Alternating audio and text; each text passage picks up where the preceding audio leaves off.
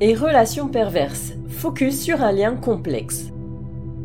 La honte et la relation perverse semblent aller de pair. Une victime de PN a toute peine à assumer tout ce qu'elle a été capable de supporter avec son bourreau, au point de le cacher à l'entourage. Elle est également bien peu fière de ce qu'elle est devenue entre ses griffes. Elle éprouve une sorte d'humiliation lorsqu'elle découvre qu'elle est tombée dans le piège de l'emprise. Se sentir honteuse par rapport au vécu traumatique d'une relation toxique revient à endosser une part de responsabilité et, par conséquent, à dédouaner en partie le véritable auteur des faits les plus immoraux. Mais le sentiment de honte est-il survenu au contact du vampire émotionnel ou a-t-il toujours été là, constituant une voie d'accès pour manipuler sa proie? Focus sur ce phénomène complexe qu'il faut parvenir à surpasser. Cette réflexion est tirée d'un article du site internet www pervers-narcissique.com, dirigé par Pascal Cauder, psychanalyste et psychologue clinicien, co-auteur de l'ouvrage de référence La manipulation affective dans le couple, faire face à un pervers narcissique. Depuis plus de 30 ans, Pascal Couder et son équipe de thérapeutes spécialistes des questions autour de la manipulation sentimentale prennent en charge les victimes de PN francophones partout dans le monde grâce à la vidéoconsultation. Rendez-vous sur pervers-narcissique.com pour accéder gratuitement à une multitude de ressources précieuses.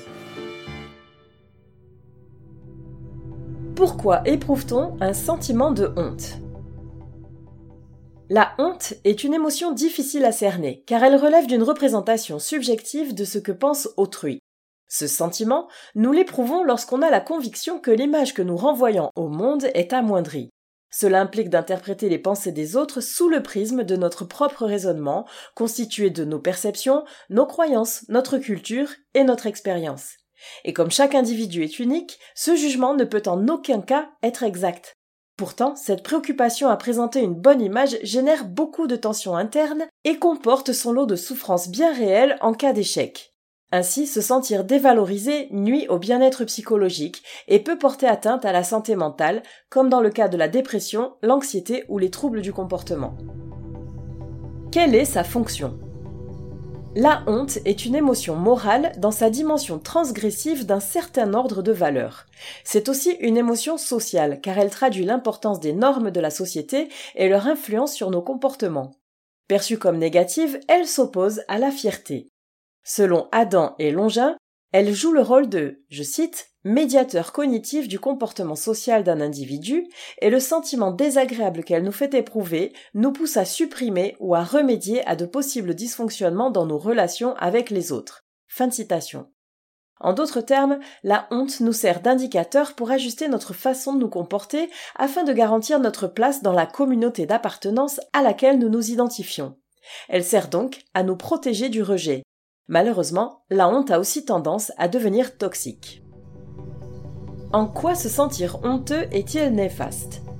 Si elle relève effectivement d'un mécanisme tout simplement humain, puisque censé œuvrer pour notre survie, c'est-à-dire par l'acceptation du groupe, la honte mal gérée menace l'équilibre psychique de diverses façons.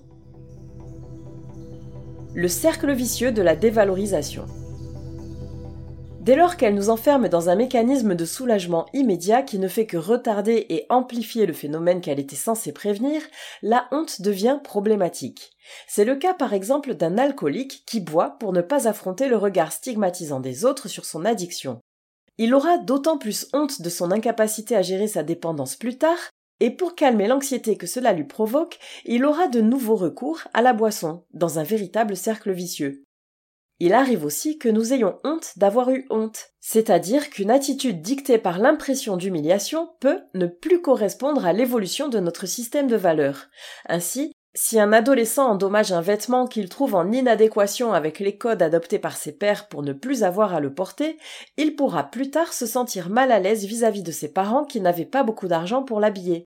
La maturité lui aura enseigné que son acte était condamnable, surtout que l'on reconnaît le sentiment honteux comme égocentré. L'entrave au développement. Selon Boris Cyrulnik, la honte peut être à ce point invalidante qu'il la considère comme l'un des trois facteurs, avec l'isolement et le non-sens, empêchant d'accéder à la résilience, et donc à une éventuelle croissance post-traumatique dont nous avons évoqué le sujet dans un précédent épisode de podcast. En effet, la dévalorisation de soi mène à la mise en situation de désocialisation. Les personnes qui se sentent honteuses ont tendance à se cacher du regard extérieur, de peur de percevoir un jugement négatif à leur égard. Ainsi, elles apparaissent comme étranges, renforçant d'autant plus cette impression d'inadéquation sociale. Elles restent coincées dans un état émotionnel délétère.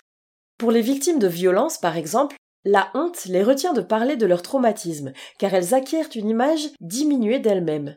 Par leur silence, elles s'opposent à instiller dans l'esprit de leur éventuel interlocuteur cette représentation amoindrie d'elles-mêmes.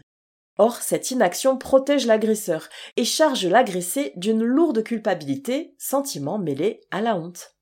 On en oublie ainsi que, selon la formule consacrée, il faut que la honte change de camp.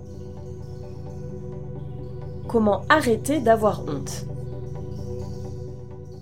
comme souvent, avec le spectre des émotions, et particulièrement les complexes comme celle-ci, tout l'enjeu d'un meilleur équilibre psychique réside dans leur gestion. Or, la maîtrise passe par la connaissance, et donc nécessairement par l'introspection. Cette démarche donnera des résultats plus rapides et motivants avec un accompagnement thérapeutique que la visioconsultation proposée par notre équipe de psychologues spécialisés a rendu plus facilement accessible à tous les francophones. Il s'agit d'apprendre à connaître le fonctionnement et l'origine du processus de la honte. Bien que celui-ci réponde à un schéma unique pour chaque personne, certains conseils sont communs. Comprendre l'origine de la honte toxique.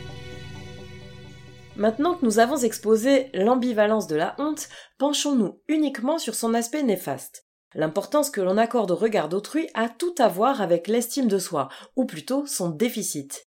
C'est parce que l'on croit intrinsèquement n'être pas assez bien que l'on a du mal à se confronter au jugement d'autrui. Pourtant, on se construit en relation à l'autre. Ce qui est un besoin fondamental est aussi source d'angoisse. Pour calmer ce stress, des stratégies sont mises en place le plus souvent inconsciemment. Vous l'aurez compris, nous nous trouvons encore une fois dans le thème de la faille narcissique, qui a appris à votre enfant intérieur qu'il n'était pas digne d'être aimé pour lui-même, c'est-à-dire indépendamment des missions dont il a été investi par ses figures parentales.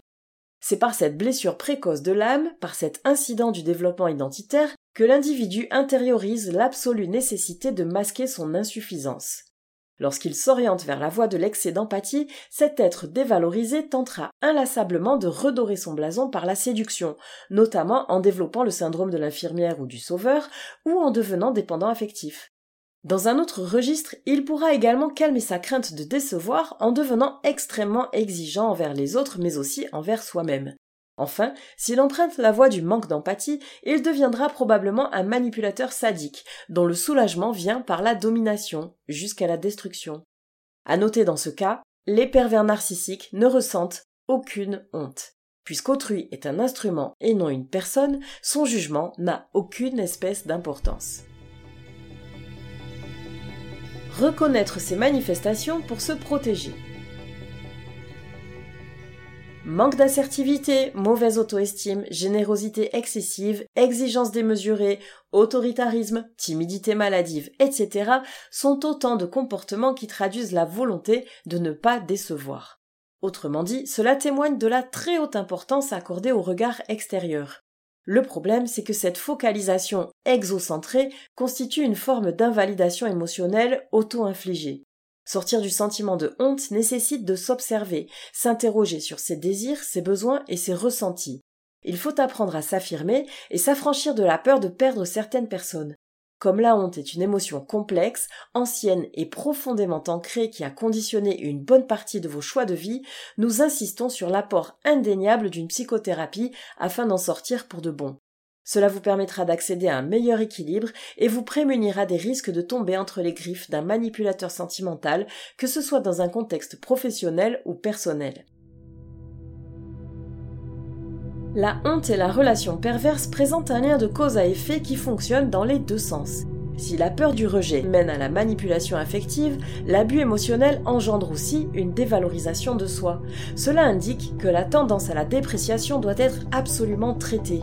Ainsi, il est essentiel de prendre conscience de son aspect perturbateur dans les relations interpersonnelles. Comme son origine se trouve dans les fondements de l'identité, la libération de la toxicité de ce sentiment passera par un long travail introspectif qu'un thérapeute spécialisé saura faciliter.